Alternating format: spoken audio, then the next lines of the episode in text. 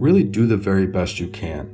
And if that very best you can gets you a B or B plus, then be happy with it because in that moment you did the best you could of what you could in that moment.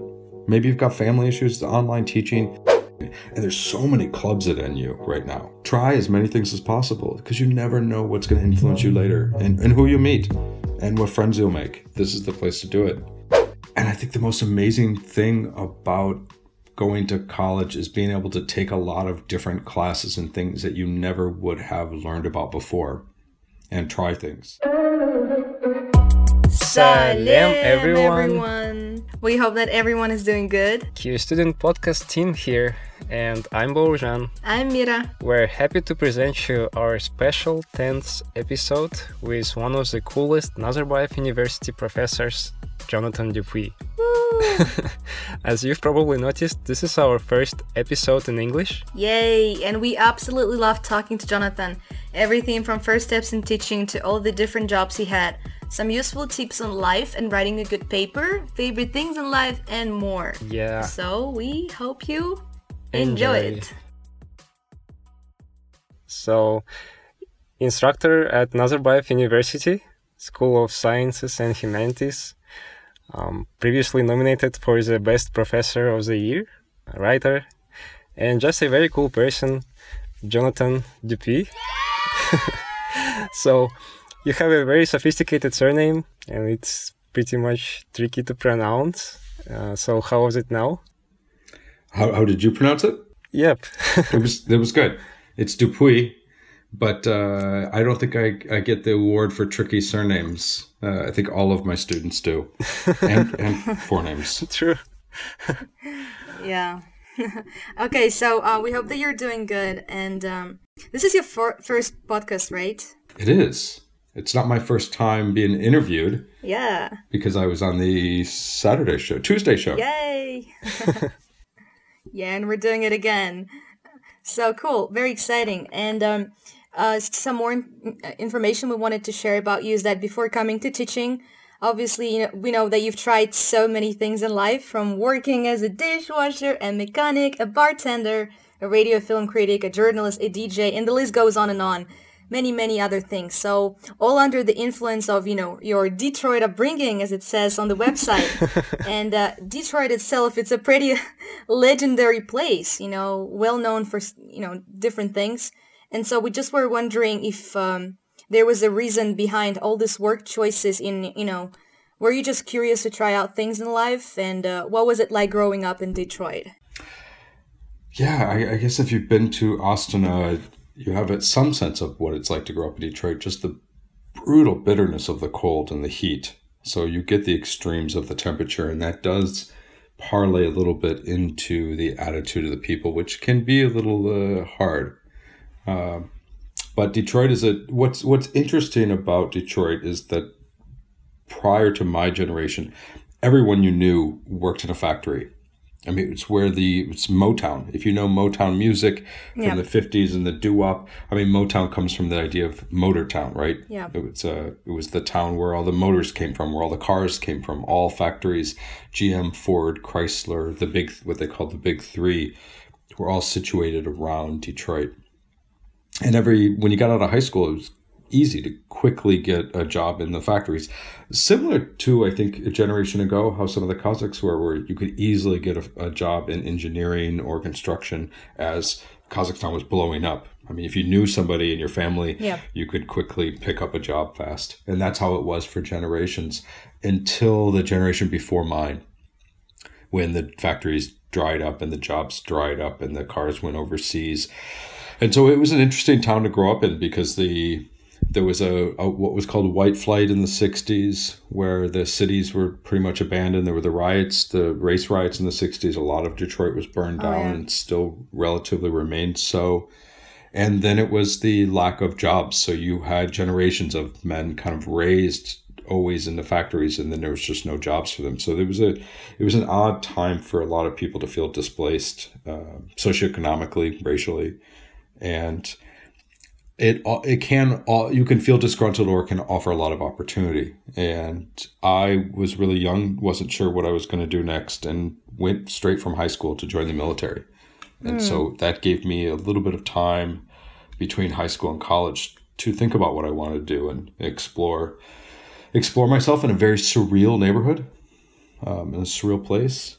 I was not somebody who would ever have joined the military. I was probably smaller than uh, just about any of my students now. I was 118 pounds. I don't know what that would be in kilograms, but maybe four kilograms. Uh, I didn't play many sports, so I was not the prototypical person. So I was I was out of my element for four years, and I joined the Marine Corps, which is supposed to be the toughest of the tough, and I joined the infantry of the Marine Corps, which is supposed to be the hardest aspect of it. So it put me through my numbers. I traveled to 26 countries while I was in.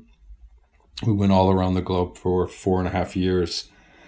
But when I got out, what I knew is I didn't want to be in the military and mm. went straight to university. And I had went straight to university with an idea that I want to study people and study behavior.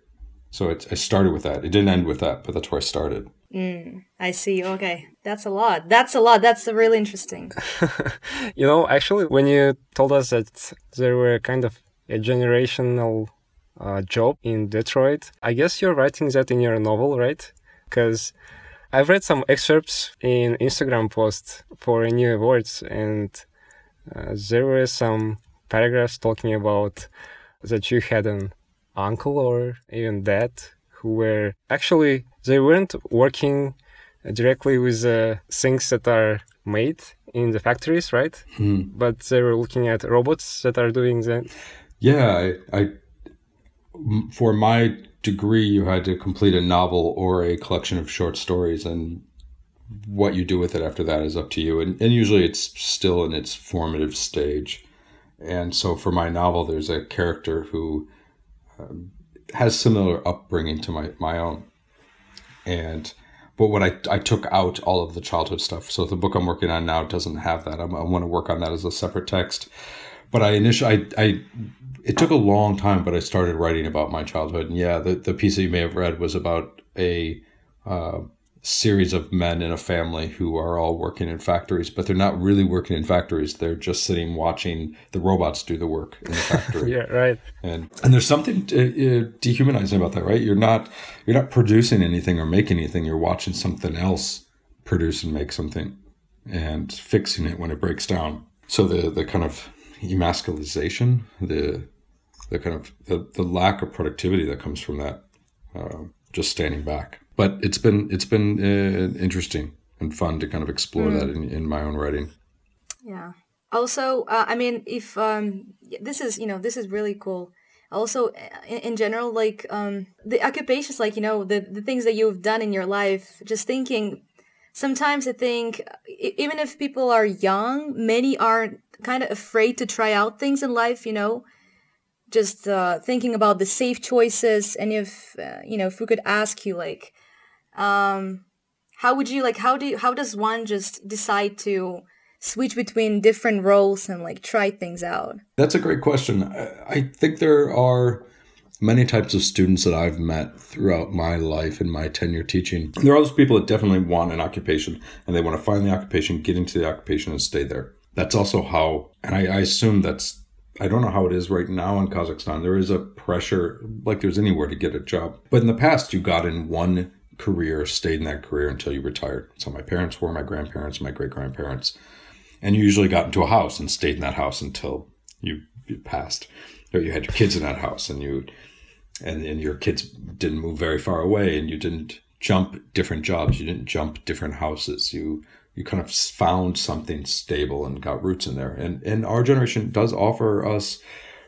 this. Uh, opportunity to change careers, to change positions. I mean, I see it in Nazarbayev University right now. It, almost everybody in the staff side, the Kazakh side, no, there's no, there's constant fluidity to it, right?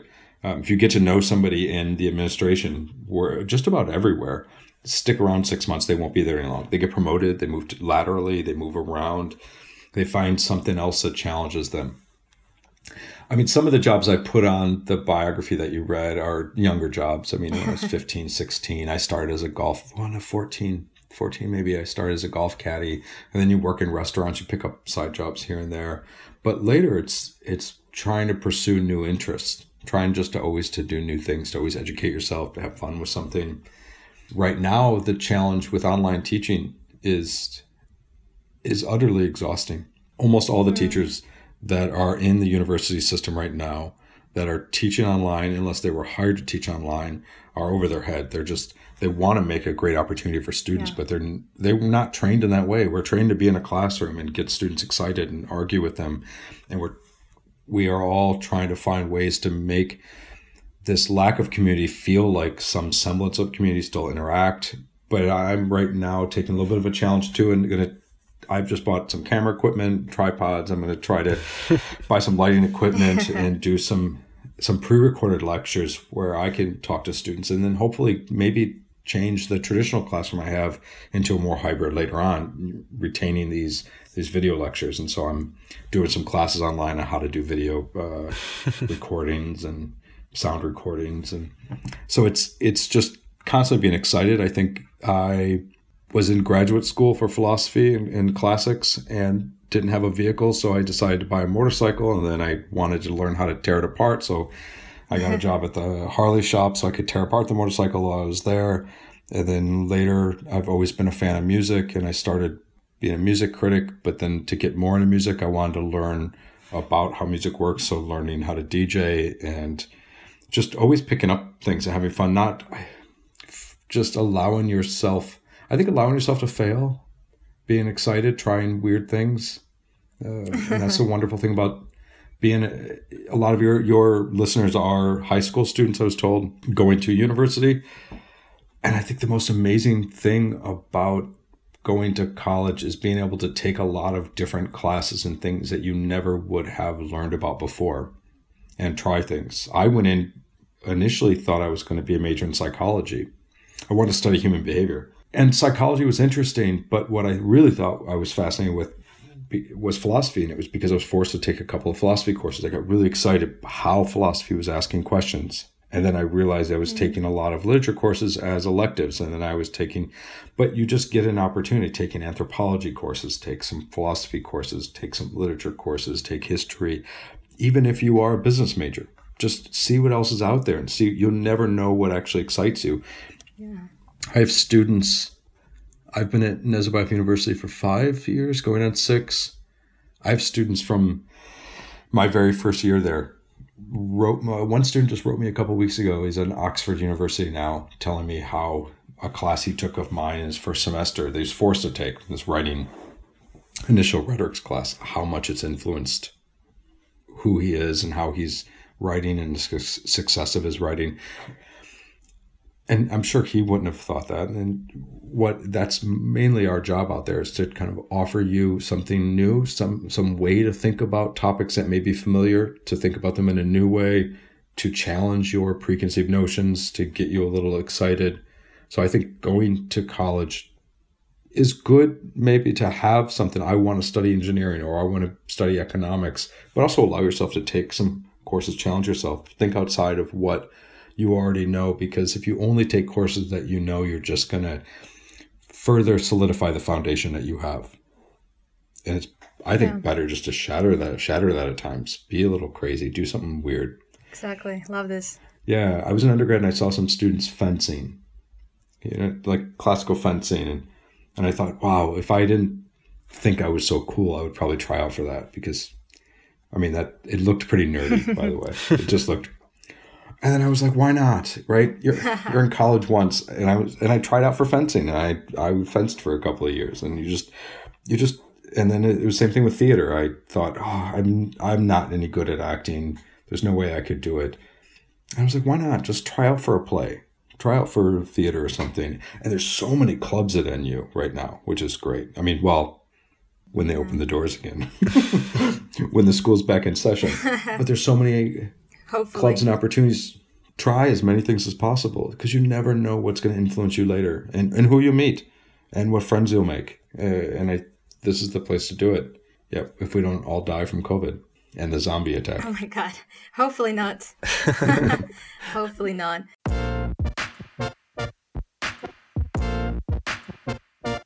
This is um yeah this is cool. So cool. I love this. Um you know this is what makes life worth living if you think about it, right? You know, all these things that excite us. And um, you mentioned, you know, doing new things. And this is currently what we're doing. And, you know, talking about teaching, you know, um, talking about your current occupation, right? Teaching something new. Once again, online, online teaching.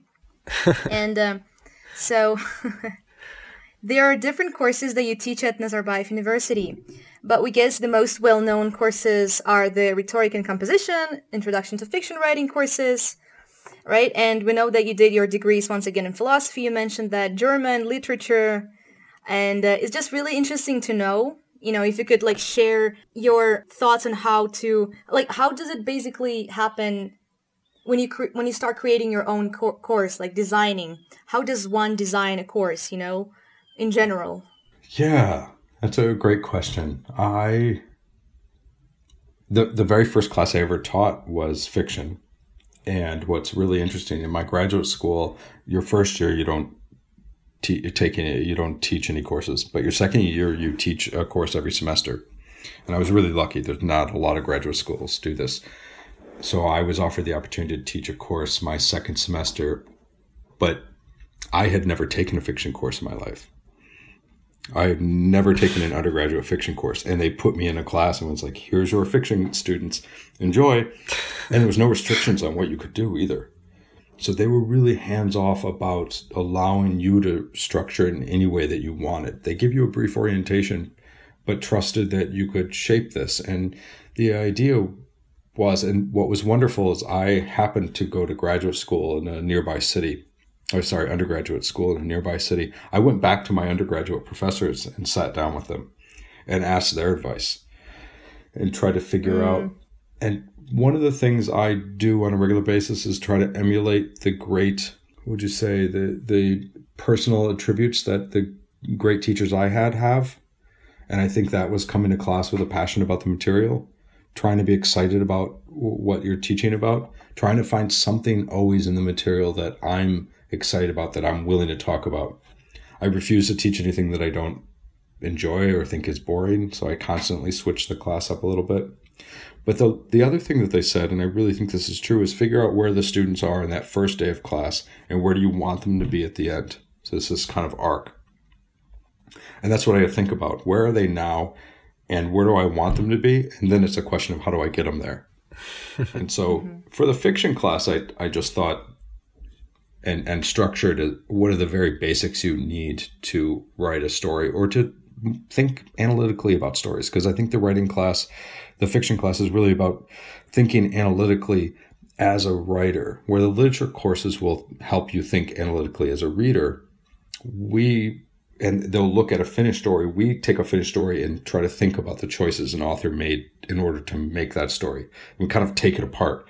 So there's settings and point of view and characters, and we just take the part they almost take the story and break it up into a bunch of pieces and look at each one of them. Mm-hmm. The rhetorics the rhetorics class is interesting because I fic so I taught fiction for a year when I was in graduate school, and fiction jobs are relatively hard to get, uh, extremely hard to get in the United States. But there was an opening at my university to teach rhetorics, and all my students loved me in fiction, but they said they're going to hate you in rhetoric. And I was like, why? And they're like, because nobody wants to take rhetorics. It's they what my students at Washington University said is the rhetorics class there, they said it's the equivalent of hazing. It's something we all have to do. We get over it and we move on. And so I took it as a challenge. I said, I'm going to make this course fun. I'm going to take something that every student hates and try to make it fun. Try to make it a little exciting. Try to get it to where at least they'll remember who taught the course.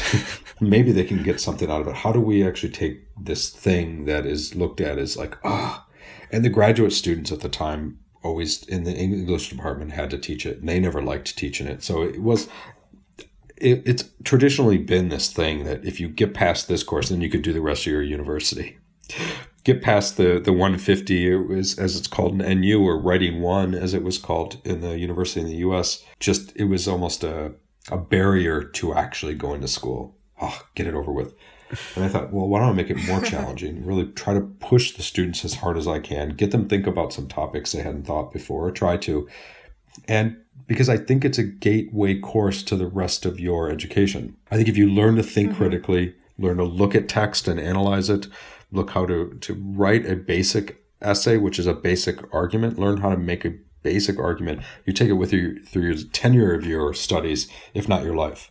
Yeah. And learn how to, and I try to get students, whether I succeed or not, to get them to think about an argument on both sides, not just think about their own position and shout it out, but slow down. First, be able to summarize and restate somebody else's argument faithfully, and then add something to that argument. Baljan can tell you if I, I succeed True. or not. but At least I try. Well, you know, Yeah, exactly. Uh, wow. yeah, Baljan is gonna. You're, you're gonna talk about the course, right? Oh yeah, you, you mentioned that. Just from my own experience of taking your rhetorics course, from the very beginning, you expected us to aim very high. Like you just had very high standards, and I remember even the topic of the course was like taking responsibility, or how I learned to stop worrying and love the bomb. and you know, just it's really interesting to know uh, what kind of student you were during undergrad, because from these topics and everything that you've said already, it seems like you're kind of a how to say hardworking student and even not afraid of trying everything. But didn't you feel like lost sometimes? You know, when it happens, when you see that other people are kind of moving up with their career paths, but you're kind of moving around from different things. And how is that? Yeah. So I, I I was I was lucky and, and and I was able I took a five year break between high school and college. As I said, I went to the military. So I joined undergrad in a ravenous state, like a really hungry state, right? I was living in the woods wearing camouflage for five years, shooting weapons with all men and nobody's I would read read books and people thought I was crazy. So going to undergraduates, uh, I, I walked around in a and maybe some of the, the students and you are like this too. You're walking around and people are sitting around reading, they're working on their computers, and you're just like, oh, this is really cool. It's amazing. Everybody's out studying, doing something, thinking, going back to class. I mean, going back to the dorms after class and still having arguments about the text or the topics. So I I was really excited to be in in university at that age and enough so that I didn't go to my graduation. I was upset when I graduated. I didn't want to finish. I wanted to keep going. This is uh, I was taking as many classes as I possibly could from all over the place. And I, am going to make myself sound like an extreme nerd, but I had taken so many classes when I finished that they told me I could get a double degree. And I said, "Oh, like a like two majors." And they were like they were like, "No, no, no." They were like, "No, no, you've taken so many classes that you can get two bachelor's degrees." Oh my god. And and I was like, "What?" And they were like, "Yeah." So I, I graduated with two separate bachelor's degrees at the same time. cool. But I, I wasn't a good high school student. I'll tell you that. I almost didn't pass. Um, I almost didn't succeed in high school. So I was never always a, a, kind of crazy nerdy kid, and I always didn't do that well. It, it and it depends on where you're at, and I think you have to be ready. And I wasn't ready in high school, and I was, I had fa- young family issues that I was going through, and, and it wasn't always easy at home my parents are wonderful people, but there was a lot of problems going on when I was young, as a lot of young people do. And it that yeah. does permeate, right? It bleeds into your studies. And it was very hard for me, and I wasn't as att- attentive. And so I knew I needed a break. I actually took a break between high school and college, and I took a break between undergraduate and graduate school too. Mm. And I think being ready to go to university can be really helpful for some people. I would never recommend mm. that unless you have somewhere to go, but sometimes it can it can be helpful. I've had students at NU sometimes they didn't get into grad school was the problem. I have a student right now, she is an amazing student that finished. She wrote a play for her capstone in her literature department, but tried to get into a fiction and nonfiction creative writing programs and didn't get in for the first. She got in eventually to NYU in playwriting and is now doing a PhD in playwriting. Wow! But she it took a year, a year two, I think maybe two years, and it forced her to go back home, figure out where she was at. But I think she was really ready. I mean, so it's cool. What kind of student was I? I mean, I was taking six to seven classes a semester, uh, almost every semester. I was taking some summer school classes, but I was in the mindset where I, I was I was ready to do something like that and really excited to learn a lot. That's the key. if that answers your question. so somewhat a nerd, but not always. yeah. you can easily get burnt out. I imagine. I mean, imagine going. I I wasn't like that, but I and I see it because when I was in graduate school, I had students in there with me in my cohort that had gone and never stopped. Because you imagine we start school at five, right? Five years old, yeah. and you go all the way through high school and you get to high school and you're what 15 and you go high school 15 to 18 and then you go undergrad 18 to 22 and then 23 you go to grad school 23 to 25 and then if you get a phd or and you just never have a break or a pause and you just you're just doing it because you're supposed to. And i see it with a lot of students. I see it at nu and i never want to disparage anybody but i have had a lot of students and i ask why what's your major? And they'll say economics. And i say why? And they're like my parents told me to be. Do you love economics? No. I just I'm just doing it because I'm told to. And I had it in when I was an undergrad. It was a, a good friend of mine. She's a female. She's a history major. And I said, why? And she's like, oh, my parents are history majors. They want me to be a history major. And just, she was going through the motions. Didn't love it, wasn't passionate about it, but she was a, a good student, whatever. There are people that are just good students. They just pass tests easily, right? Mm-hmm. Same thing. I have yeah. students right now that are good writers. They don't try. I have some students that get really upset because they know that the person next to them got an A and that person next to them spent an hour on the paper and they've spent 10 hours and they got a B plus or a B.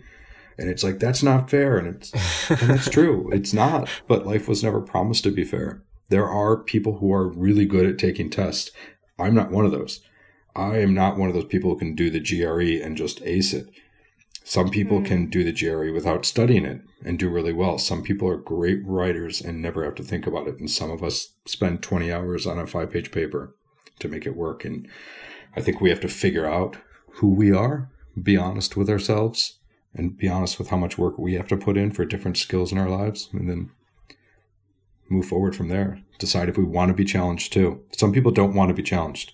Yeah. You had asked a question a while ago, uh, Baljan, about we can address it. There's rumors about me that you shouldn't take my course right. or take my course, and and I've heard about some of these, and I, I and it's interesting. So you said that look, there's a lot of people say don't take his course. There's maybe a few people say do take it. You're stuck. You have to take it. The course always going to fill up. You're going to end up being in somebody's course.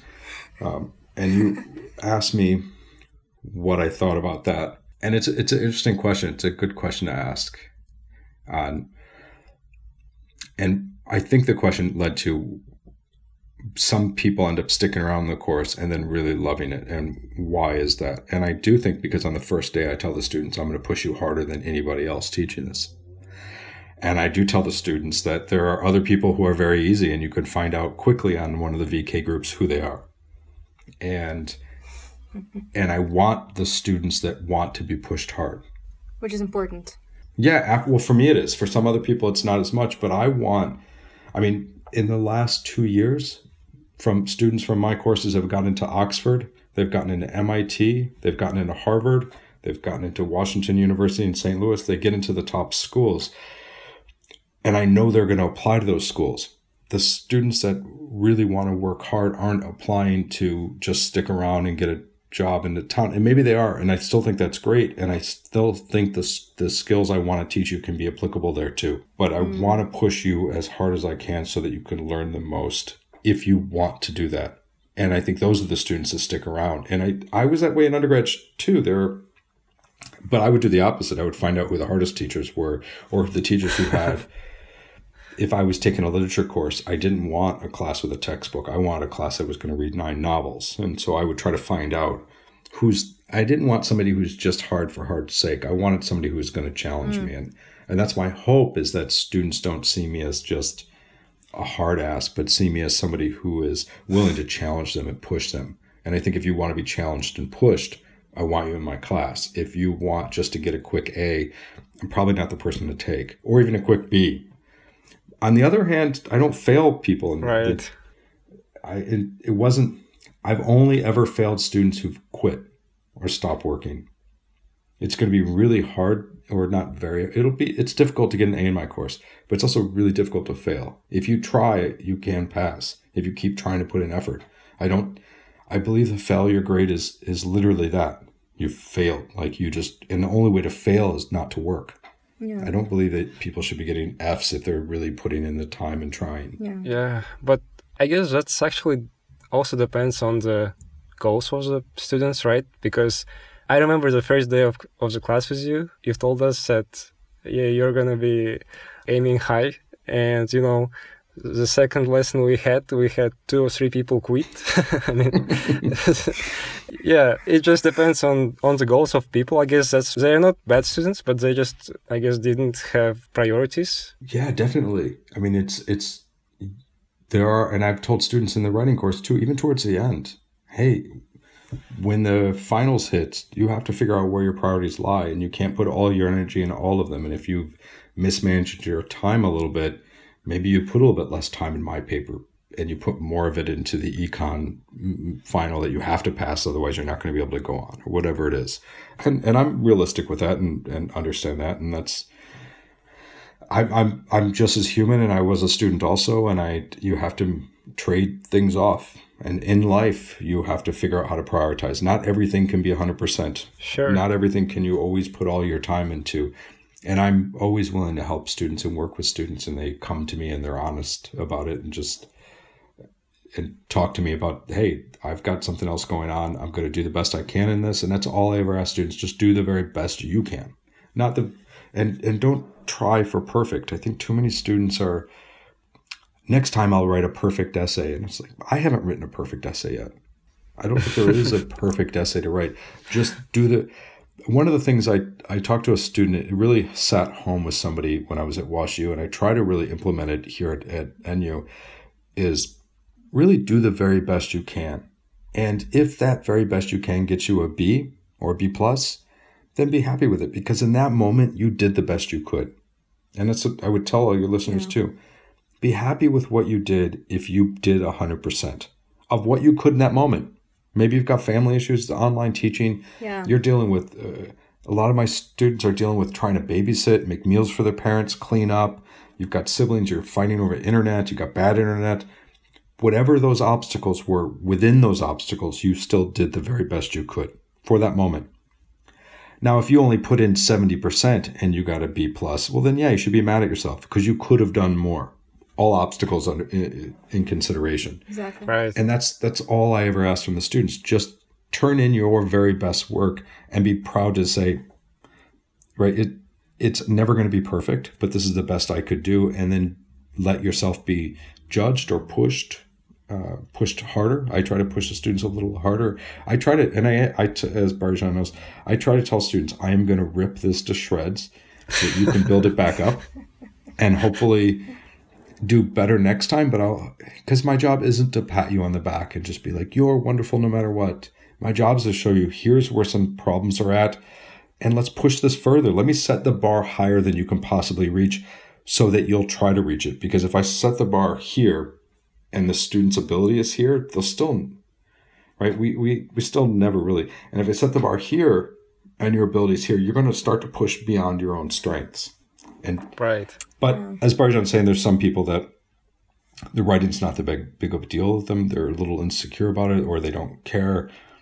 And it's, the best thing is, and the best thing about NU is you guys do have these little VK groups and other groups and WhatsApp groups and you talk to each other some and, and some teachers fit your personality. Uh, I've taken courses with people that were supposed to be great that it just the personality didn't really work. I've taken people that I think oh, you, you meet a, a, professor and the personality works and you want to hang out with them, you want to listen to them, you want to learn from them. And those are really great opportunities. And I, I think find out as much as you can. If you can ever sit in on their course, some, some professors let you sit in for a couple of days or just write them an email or talk to them especially for your classes in your second, third years. Get to know who's out there. Hmm. Awesome. Yeah. Yeah. That's an excellent approach. I mean, exactly. If there's a meaning behind it, that's, I mean, that's an excellent approach. And um, also, you mentioned that um, about the education system itself, right? That many people go into, you know, higher education just because they have to and stuff. And I just thought of myself. Um, that it's become a habit for me. Like I admit it, and that's kind of crazy because I I'm I'm done with my masters now, and I'm already thinking about doing like I, I like I, I want to study again, and that's like I like it, you know. But at but the same time, the I'm like. You're excited though. That's great. yeah. I'm saying keep that excitement up. some some students are going on even when they're burnt out and they just don't want to be there. And I say to any student that's out there that if you're feeling exhausted by it, it's just going to make you feel defeated. If you're excited and you're going, don't stop because stopping that excitement can actually cause so if if and I am I was excited to go on in in university while I was in. That's why when I was finishing uh, studying undergrad I was like oh, it's over. And there were a lot of people that just wanted to finish and get that piece of paper and maybe go out and get a job. I just loved taking classes and learning more and wanting to be there. And it was like oh it's over? Because there mm. wasn't an endpoint to me. It's, for some people it's an arc right? I just get through this so I can finish. It's like I just need to get through this so I can get that job I want and there's some people out there who are trying to learn as much as possible to be a better citizen, to be a better human, to to be more informed about the world and take whatever knowledge that is and take it to the world. I think both are, are great. On one hand, it's it's kind of on the job training. You're trying to get a particular position in the world, and the other is you're open to see what happens and to learn as much as possible. And yeah. be careful. I mean, if you are getting that education just to get a particular job and that job isn't there when you finish, you can feel really defeated. And then why did I do this? Mm, I sure. took four years of yeah. classes to be an engineer and there's no engineer jobs. Or I took four years of classes to work in economics. There's no economics jobs. Cause, and you right now, the two major fields, at least as I know, is engineering and economics. And it's going to be a flooded industry. There's never a downside of I took all of this these classes to learn as much about the world and become a better person. And what? Uh, uh, yeah. right? I became a better person. I learned more. I'm i'm i can see the world in a bigger light. I see myself as part of a part of this big large conversation that's happening. And i'm unemployed. Yeah but i'm broke. Yeah but, but, i'm broke. I told people that when i graduated undergrad because i had a philosophy and literature degree and i was like well i can work at the bookstore and i can point out where the philosophy section is and the literature section. But yeah you just have to uh, take it as a challenge. Take it as an adventure. Yeah. But you've already mentioned that we talked about the students and like students um, recommending your course or not, but there are students, and I know them who truly admire you, and and we were just wondering how do you like make these connections, you know? And it's you know, so some are saying that you're very strict, you know, the course is challenging, blah blah blah, but there are students who do really appreciate, you know. So how do you make these connections, and uh, how would you describe your teaching philosophy? As I said before, I I try to find something in the material every day that I want to almost kick the door in on the class. And so I want to burst the classroom door and be excited. So I don't use old notes when I'm teaching a, a, text or a story that I've read 20, 30 times. I go back and read it again. Almost always, I'm trying to find something new in it. And I value the student's voice. And I don't know what the students actually find interesting. I can't speak for why they may or may not find a connection with me, but I actually try to treat, treat it as a conversation. I do generally want to hear what the students have to say. And so that makes every class different. So when I teach, what's really interesting, when I teach two courses back to back, where I'll teach two rhetorics courses, one, and I always teach right back to back. So they're right after each other. And I used to teach three rhetorics courses in the same exact material, but there would be completely different classroom conversations. And they would agree and, and disagree about the topics that we're reading about in different ways. Because I want to start with open ended questions and get them talking and get them arguing about the text and then see what comes out of it. And so I really do believe the students are leading the class. I believe I'm pulling information out of them rather than just giving them information and shoving it in them. Baljan may be a better person to answer if if he does believe so that um, what was interesting how that connection is made between students but yeah sure i mean everything that you've said is actually true because you know i remember when i asked um, a person from another group i mean when i was taking your rhetorics course and i just asked her about her topic and what they discussing in the class and then i've asked what uh, our group was discussing in the class when i missed it was only one day when I missed your class, mm-hmm. and you know it was totally different. And yeah, it's organic, which is really fascinating. One of the greatest compliments I ever got was two when I first started teaching my very first semester. Students were arguing outside the class about the material before we even talked about it, having a great discussion. I walked into it; they were staying outside the class. I thought, well, okay, good. I want to get material that makes students argue about it. One, try to figure it out, and also to wrestle with the ideas behind it. The other one was a couple of years later when I was teaching rhetorics, and I found out in the dorm rooms, my first class and my second class were in the hallways yelling at each other about the meaning behind the material because the first class came to one interpretation and the second class came to another interpretation. And we had great discussions in both, but they were arguing with each other. There's a number of students. And it's I've loved those discussions I had when I was an undergrad. The material didn't end when the class bell rang. The you still think about it, you're still processing it, you're working on it later. And so if I could ever do that with students, it's it's wonderful. And I what I want to do is get students starting a conversation that doesn't end at that moment, get them thinking about the material, um, hopefully, uh, and maybe use it in other classes and hopefully take those tools with them to other classes. Right. That was actually one of the suggestions that you've told us. I mean, to mm. think about the topic all the way. I mean, whenever we're in in canteen or somewhere, like in mm-hmm. the atrium. yeah.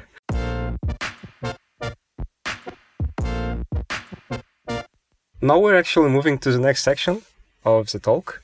In particular, um, dealing with the paper deadlines, right? So, you know, students who submit assignments a day or the night before the actual deadline. And of course, it's actually related to the time management issue. Uh, but before we actually go into the main topic, just why do you think some students always leave everything till the last minute?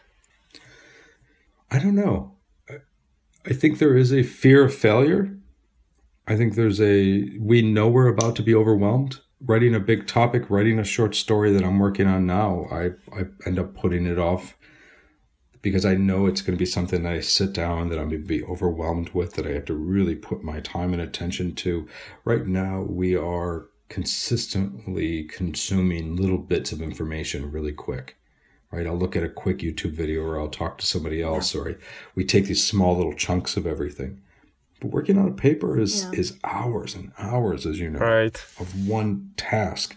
And if you break that up, you you can't go back to. You have to turn it all on all over again. When I'm editing the story I'm working on right now, it's sitting down, having my cup of coffee, being ready. But then I'm I have to fully dive into it. It's not something I can compartmentalize or I take in small pieces. And that's why a skill at a really young age, and I think that first year of your freshman semester is really learning how to work on time management. Um, and, and all the way through grad school, too. I remember one of my very first graduate school classes when I was taking graduate courses in literature, also, the professor said, You're not going to be able to read all this. It's impossible. we give you too sure. much material to read. In graduate school, they give you too much material to read. You have to learn how to figure out what to read and what not to. You have to figure out what's important out of this quickly mm. and move on. You can't spend the three, four hours on each piece. And so learning, and that, that, that I think is a skill, learning to figure out, as we said earlier, how to prioritize. And then putting deadlines in a date book ahead of time and giving yourself a couple of days before each one that you really start those projects. If you know that and knowing if you're going to if you know you're a type of person that's going to procrastinate. Uh, some of us work better with deadlines. Some of us work better with pressure and just figuring out your own where you're fallible, right? Where you have limitations and, and being conscious of those can be really helpful. Well, but you didn't say that when we had to read like a 70 page Camus novel or a Sartre. so, you know, we were reading the whole text. I remember that. And I guess the main thing here is, again, related to procrastination, right? Mm-hmm. And because yeah, like like just you said, we're accustomed to the things that are immediate, mm-hmm. and like you said, just three minute video, one minute video on YouTube, and it's just how to say. Sometimes people just feel that they they don't know why they need that, right? For example, I'm a computer science major student, okay. and sometimes I just don't understand fully why do I need to be able to write the essays and the papers, you know. And I guess that's what all the science and engineering majors students feel. So, why do you think we actually need them? I mean, writing uh, essays and papers. yeah. Uh, It's a good question. So, why is it that if I want to be an engineer, I know what I want to be, I just want to build bridges or widgets, whatever it is you want to build, or I just want to work in computers, why do I need to write essays? Why should I have to? And if you're talking about rhetoric, it's it's not just learning how to write essays, but critical thinking. And I think that's a valuable skill for just anybody else in the world is that we're learning how to interpret the world around us. We're learning how to empathize with other people. We're learning how to listen. We're learning how to not just listen, but digest information and be able to paraphrase it back out to somebody else. In the rhetoric class that I teach, we compartmentalize the essay, starting with learning how to summarize somebody else's argument so reading another person's argument, and I have students early on, as you know, read really difficult arguments. I mean, we start with Jean Paul uh, Sartre. We read French existentialism. We're reading really tough things, trying to struggle with what the heck is this guy trying to say. Finding some yep. piece in it that's interesting, and then summarize that objectively. Learning how to summarize something objectively is a really difficult skill and you just think about it right now in the US, there's Trump supporters and there's anti Trump supporters. Neither of them on either side can summarize the other person's argument objectively. They think the other right. side's an idiot. And they think they're the side that's that's hmm. honest and real. And I don't know how much you know, but it seems to, to everybody's newsfeed, right? The Trump people think the other side eh, are all morons and dupes, and they fell for a false election. The the the Biden supporters think the Trump people are all idiots and they're just supporting Trump and they don't think critically. Not, I mean, it's just not possible, right? You can't, and it's really difficult. Like the pro gun people think the anti gun people are, right? Neither. And so in the class, the very first thing we try to do is learn to restate an argument that you may disagree with objectively, to lay out why it, someone else, the person, especially the person giving it, would think it's valuable and that's a tough skill to give and be without an, analyzing it at all, without putting your what's called putting your two cents in. So learn how to first lay out an argument objectively and honestly and faithfully with focus so that the reader can hear what you are going to eventually respond to but without your interpretation that's that's tainting it in a way. And then we analyze it. Then you you analyze it and then you also come in with this idea of a naysayer right? You come in what i tell students is to think about the most intelligent objection you can come up with somebody as intelligent or more intelligent than you. How would they respond to your argument because in essence all writing is a conversation all argumentation is a conversation it's people talking it's people came before you it's your in, involvement in that conversation somebody else and you want to think about it and why is that valuable for engineers or com- computer science people? Because we're always in conversations. You are a citizen of the world. Right? You will take place, especially the young Kazakhs are taking place in a really dynamic time in Kazakhstan. That the, the people your age are going to take over this country. And it doesn't matter if you're a computer scientist. It doesn't matter if you're an engineer. Right. You should be educated and you should be critical and you should be able to be honest and listen to somebody else and not just spout off things you hear but slow down. Being a great listener is, is an important skill, and so I that's why I think the rhetoric class can be really amazing, as it's it is a gateway to critical thinking and listening for later that will serve you in life in general. My little elevator speech. Got it. That's great. Like the main thing is is just being able to look from different angles, right? Yeah. so just not just your own perspective, right? To take yourself out of your own vantage point, put yourself in somebody else's what we say, put yourself in somebody else's shoes for a moment. Shoes, to right.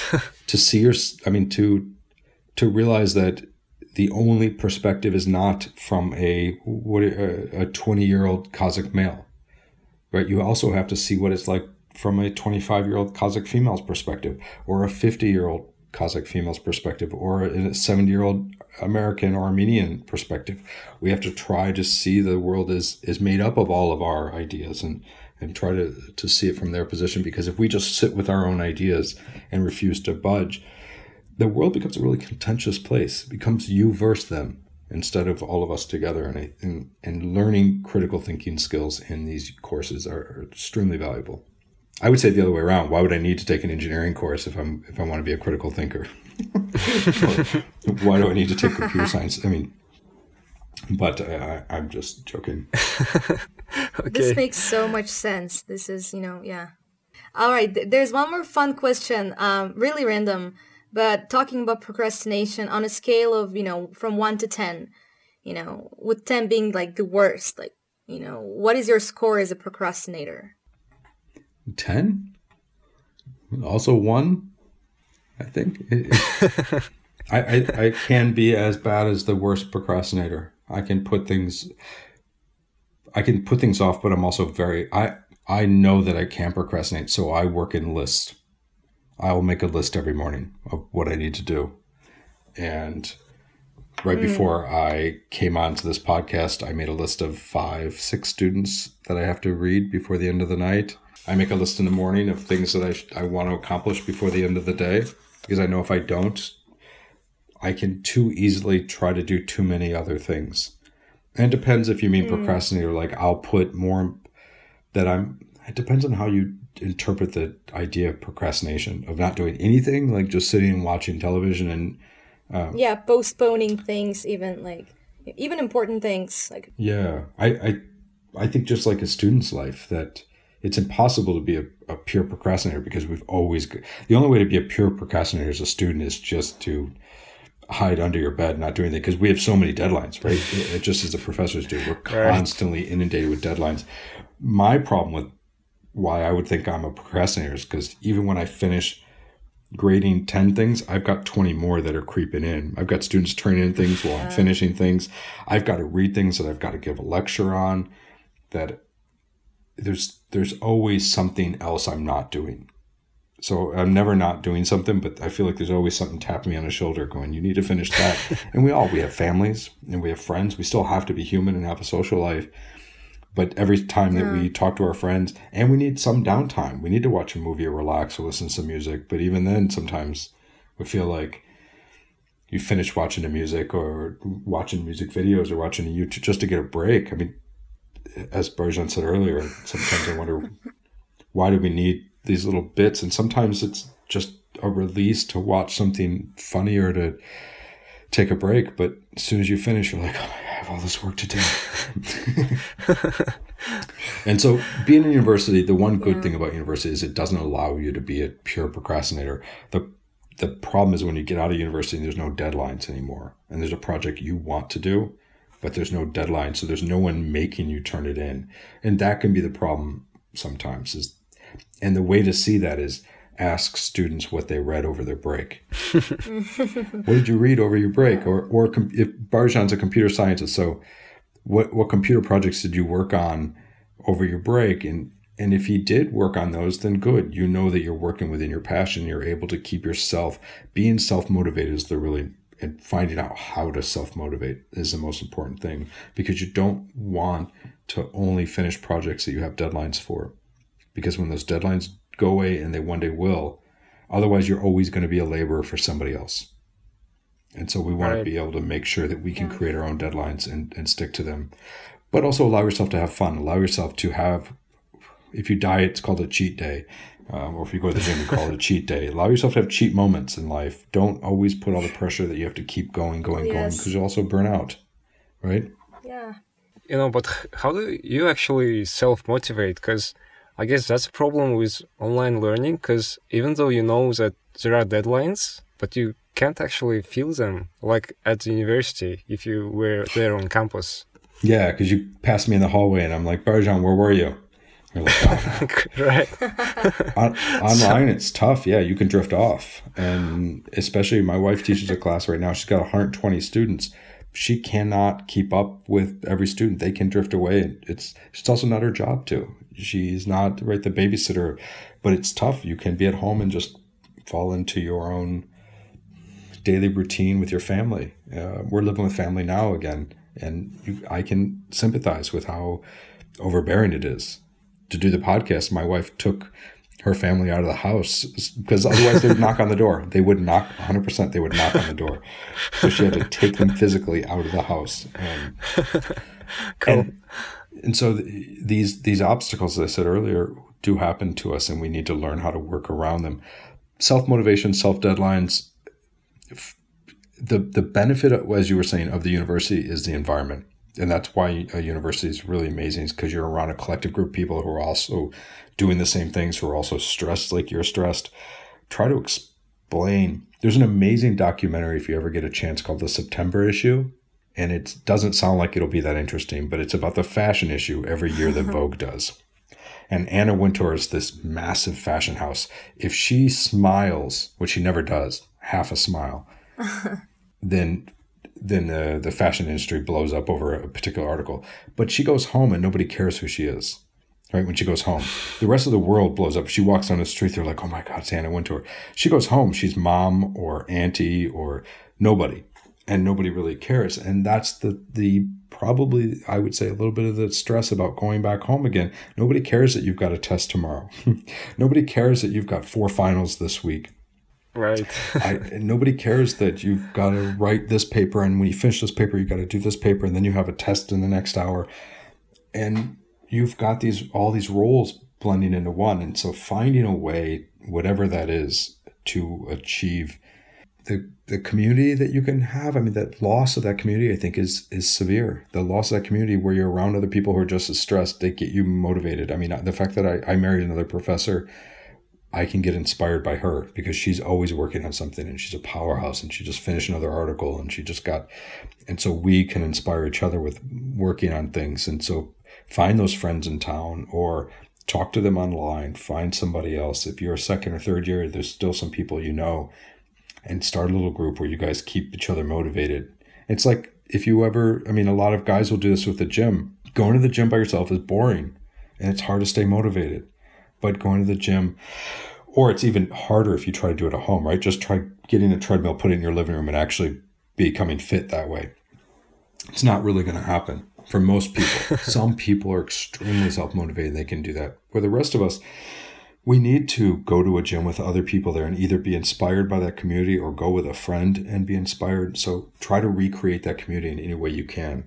Because I was saying earlier, the reason why the rhetorics class is important, you learn how to be a member of a community, and it's all about yeah. kind of being together again, finding those th- those groups. That's a really cool idea. Right, right. So, but regardless of whether it is online or offline, if a student, no matter all the typical suggestions and tips, you know, eventually doesn't make it and leaves everything till the last minute and then has only one day or a night before the deadline, how would you suggest just uh, maybe some tips to deal with the situation? I mean, anyways, I guess that, that's what a lot of people encounter these days. and how to basically come up with a paper right? The day before the deadline. Yeah. So, what happens when you've heard all the advice and you know what you should do and you still don't do it? Right? You, you know you shouldn't go out drinking. You know you shouldn't be hanging out with your friends for the last three days, but you did it. Typical anyways. situation. yeah did it anyways. I mean, that's the argument with drinking, right? You know, you shouldn't have one more drink and then you do, and then all of a sudden you don't feel good the next day, and you're like, "Ah, oh, I knew I shouldn't have done it," or you maybe it's it's not just procrastination. Maybe you prioritize something else, but you still have that paper due, and you haven't done, and you haven't written it yet, and it's due in twelve hours, twenty four hours. The first thing I would tell people to think about is you cannot write objectively I don't think, and I would love to hear feedback on this for somebody that wants to tell me I'm wrong, but I do think you write for the professor. And if you're smart, mm-hmm. and hopefully your your professor instructor has asked for other things to turn in, you can shape well what I had to do, and I've known others have done this too, but I I learned early on in undergrad to figure out what each professor wants and shape your writing towards what they want. Yeah. figure out what their pet figure out what their pet peeves are. Figure out what they like, what they don't like. Because there isn't the there isn't the objective essay that every most people, most professors will say that yes, every paper should be an A. If it's an A, it's an A across the board. But at the same time, different instructors are looking for different things. So you always want to write to figure out what are they looking for, which is great. You're not going to have the same conversation yeah. you'd have with me as you would with your parents, as you would with your friends. We shape the way that we have conversations. There's no reason why we can't learn to shape and alter our writing. And you're not manipulating your writing, but you are altering it for that class, that conversation. That's the first thing. So you would know already, have some semblance what your instructor or professor is looking for. The second, if you're really down on the wire, go back and read the instructions, read it over and over again the biggest mistake student make almost across the board not following the instructions. Right. The easiest thing to get points knocked off of is not following the formatting. So make sure it's formatted correctly. Make sure you've got the instructions down. You know what at least they're looking for. The next is depending on the, so for a rhetorics class, I would say when it's an argumentative paper, that thesis is the most important thing you can do. Get a really strong thesis a really strong singular argument, powerful thesis, and then do the best you can do with the bodies to get it in line with each other. But if you have nothing else going on, first start with an outline. Read the instructions over and over again, figure out what do I have to do, and then like any major task that seems insurmountable, compartmentalize it. Just take it in segments. If you try to take the whole thing, you're just going to start hyperventilating right? Not be able to breathe and pass out and freak out, going, I can never do it. I went to my brother in law's house yesterday, and he's got this massive garden, but it's weeds everywhere. He just bought his house, weeds everywhere. He's like, hmm. I could never do this. As soon as I weed one part, another part's not done. I feel like I'll never finish it. And I told my wife, I said, if we had this house, what we'd do is we would look at one meter, three meters, whatever it is, and say, ignore the rest. And this is our job, these three meters. Then the next three meters. Ignore, but ignore everything else. So, how can you compartmentalize the paper you're working on? Maybe it's just the thesis. Ignore everything else. Then, what I'm going to do is just the body. Then, just the conclusion. Then, give yourself an hour. I mean, the the the thing I tell all students is that 99% of the writing happens in the editing, not in the writing. Right. And if you leave it mm-hmm. down to the last wire, you've gotten rid of that 99%. You're turning a 1% paper.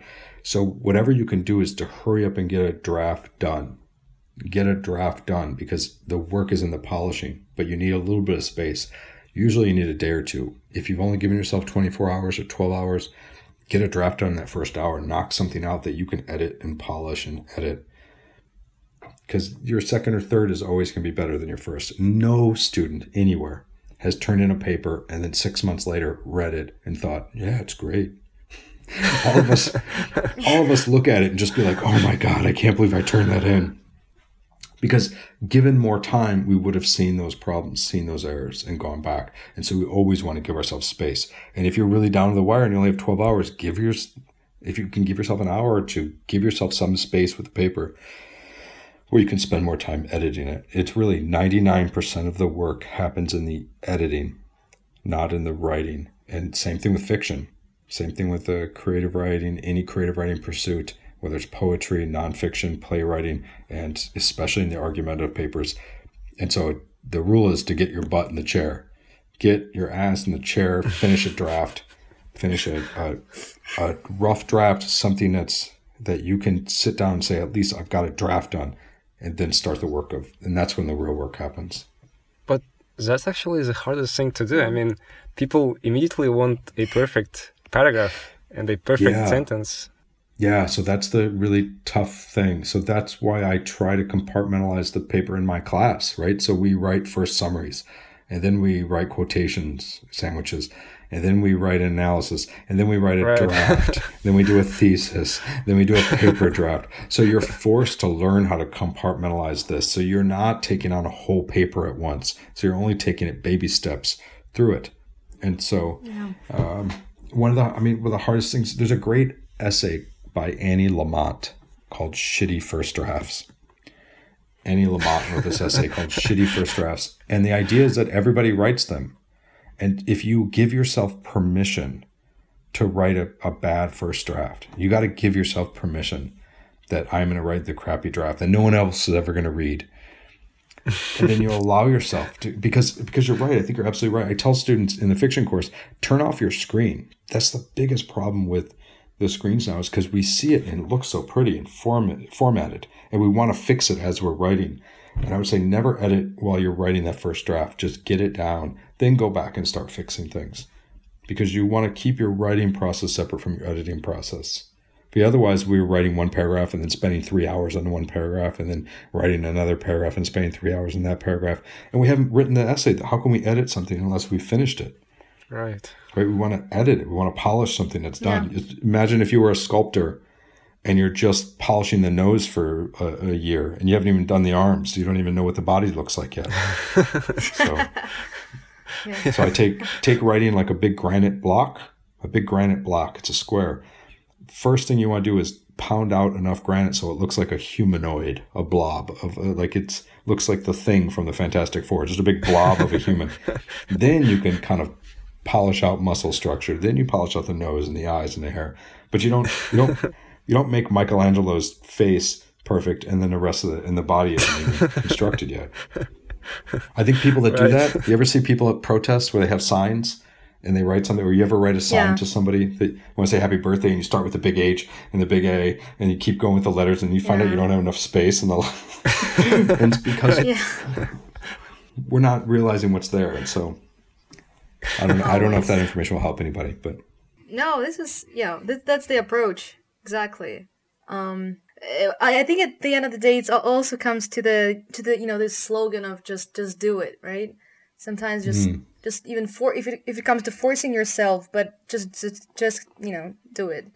Especially if there's a deadline coming up. I mean, there's no other way. yeah, it, it's my my fiction students sit and they're like, I've been thinking about my story for a month, and it's like, why, why? They're like, well, I didn't know how it's going to work, so I had to think about it. And I said, and, and Baljan knows this. We can think about an argument forever once you start writing, it never comes out the way you want it to. You can think about a story forever. When it when you write it, it doesn't come out the same way. And so you have to get that draft done because you don't know where the errors are going to be or where your logic is going to fall apart until you see it on paper. It's completely different to think something, to speak something, and then to actually write something. And so the the different yeah. mediums that we use shape our thought. And so Yeah, exactly. Yeah, but Actually, you know, you've provided us with a really good guideline, I guess, because, you know, everything is really structured. Mm. And because, you know, I've seen some of the suggestions from the internet and from YouTube. And I guess you had some similarities. I mean, with the intro part, because you said mm. write the body and then the conclusion. Mm. And without the intro, right? Yeah, n- never write the intro. Never write the intro until you're done. Right. The idea is for your young students that aren't doing this yet so many students will spend most of their time on the introduction and, and yeah, then yeah. finally start working on a paper. And you can't. The introduction is the very last thing you write. You cannot write the introduction until the whole paper's done because you're introducing the paper. How can you introduce a paper you haven't written yet? You can have the right. thesis. You have to have the thesis first. but it's like introducing a friend you haven't met yet. And what students want to do is there's a, a Russian phrase that I love it's it's called too much water, right? Uh, right. And in America, we call it too much fat. It's like buying a steak and getting mm. all fat, and say, and so in America yeah, we say cut the cut the fat out. We want meat, only meat. Cut the fat. Yeah, yeah. And so in Russian, what's the phrase in Russian for too much water? Um, слишком много воды. Много воды? Yeah. so you want land, no water, right? want more land. Yeah. And and a lot of students, if you look at the introductions, what there is, it's just all water. The introduction is all water. They're generalizing. They're they're meandering and, and, around, and so they're just meandering around the topic. And so the introduction should be the introduction and conclusion should be the very last thing you work on always. Cool, cool. Oh, that, that's useful, and it's fascinating you know, it goes through with the PhD students. When you go to graduate school, anybody that goes to graduate school, my wife wrote a 700 page dissertation and she's like, oh, I'm done. And it's like, you're done? She's like, yeah, I just have to write the introduction and the conclusion. And, and for all journal articles, you, you really want to figure out the, the, the argument, the thesis, the body, and then you go back and you write a small introduction and, and tighten it up with a conclusion. And it's from the very first paper you write in your university to the very last paper you write in graduate school or if you go on later. Mm. Yeah.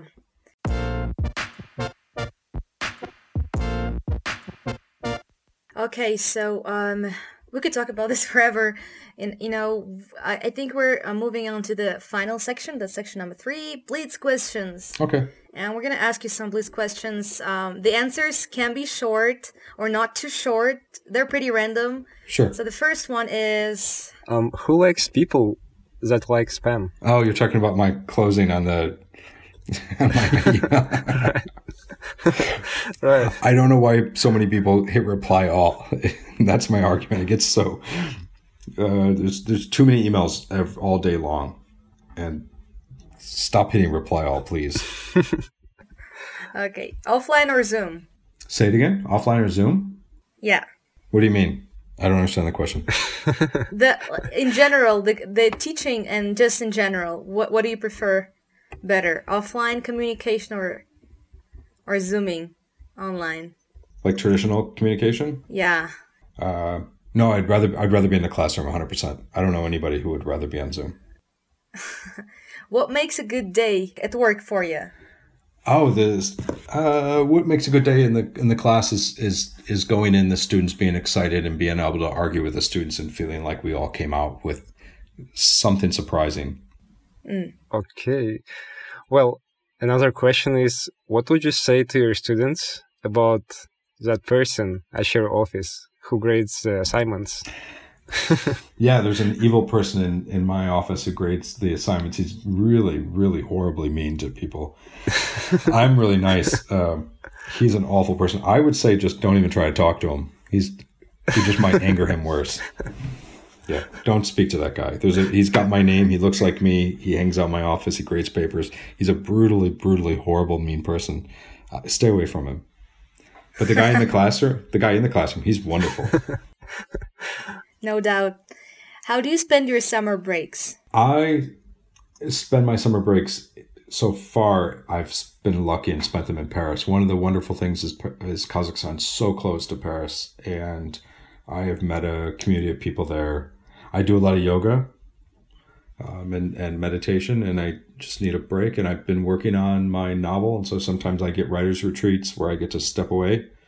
And usually it's just I need to get away. My wife is an archaeologist, and she goes and digs for a couple months out in Kazakhstan in southern Kazakhstan. She does a dig every year. And if you're a high school student right now coming to NU, if you get the opportunity, she takes students every year to do digs. And when she goes, Oh. then I go somewhere else. And so I usually head out to um, Paris or somewhere else where I can rent a little apartment and work on my writing, get a little bit of center and grounding.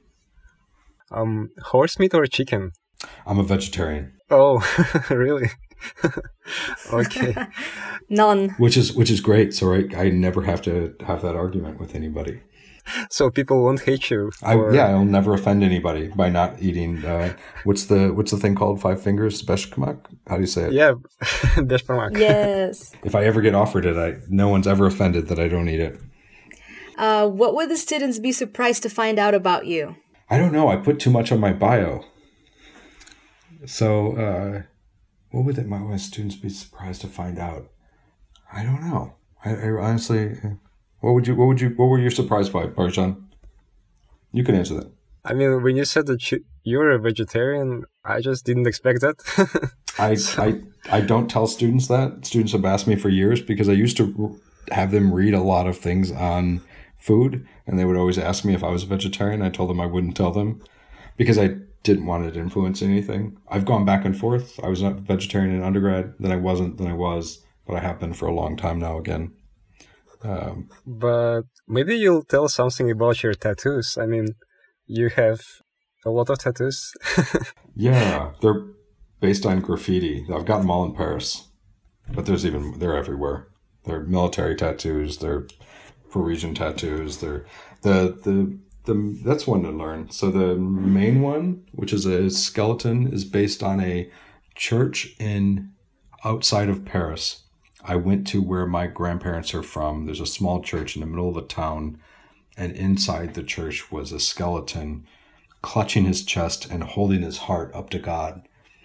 And it was the only church in the town, so I knew my great grandparents had to be married there. And I was fascinated by it. And I had a tattoo artist in Paris do a rendering of it, and so that's that's the main tattoo on my arm that looks all Oh, freaking scary. It's of, Cool. of where my family's from. okay. So the next question is, what song do you know all the lyrics to? I know the lyrics to a lot of songs, but when I was in boot camp, I had one song stuck in my head the whole time, and it's not a song that I loved. It was "What's Up" by Four Non Blondes, and it wasn't a good song to be stuck in your head because it's just a poppy, campy, silly song. But all day long, every day, all I had was one song stuck in my head the whole time. Yeah, "What's Up" by Four Non Blondes, very '90s song. Okay. Gotta listen to that. Yeah, I had a Jamaican bunkmate. Mm. The bunkmate in there was a Jamaica, a man from Jamaica, very young, 18 years old, and all he mm-hmm, did mm-hmm. every night was sing Kenny Loggins, Kenny Rogers songs to me, and I still have those stuck in my head. Kenny Rogers, like the Gambler, and uh, Lady, and Ah, okay. Coward of the County. Maybe we're just too young. You've probably heard him on the radio though if you play him, but imagine a little teeny Jamaican kid singing them over and over again in the middle of Marine Corps boot camp. Okay. Oh my god, gotta check that out. uh, the next question is if you won the lottery and decided to give up teaching, what would you do instead? I would do everything I'm doing right now. I wouldn't change anything. I really enjoy my life and I have a great life. I would probably still teach. I wouldn't teach as much as I do, but I really enjoy teaching and and I as Baljan said early on, I, I and I'm not doing this because I'm trying to sell that I I'm not not saying anything that I, I don't mean. I've done a lot of jobs in my life. As soon as I started teaching, I knew I loved it. I love interacting with students. I love learning with them. I always change what we're reading so I can actually pick up new things and learn new things with the students. And I get really excited by it. I wouldn't teach as much as I teach because it's an over, uh, it's it's a ton, and uh, but I would always want to teach a course and keep going. It's it's an exciting opportunity to, to always work in a community of people.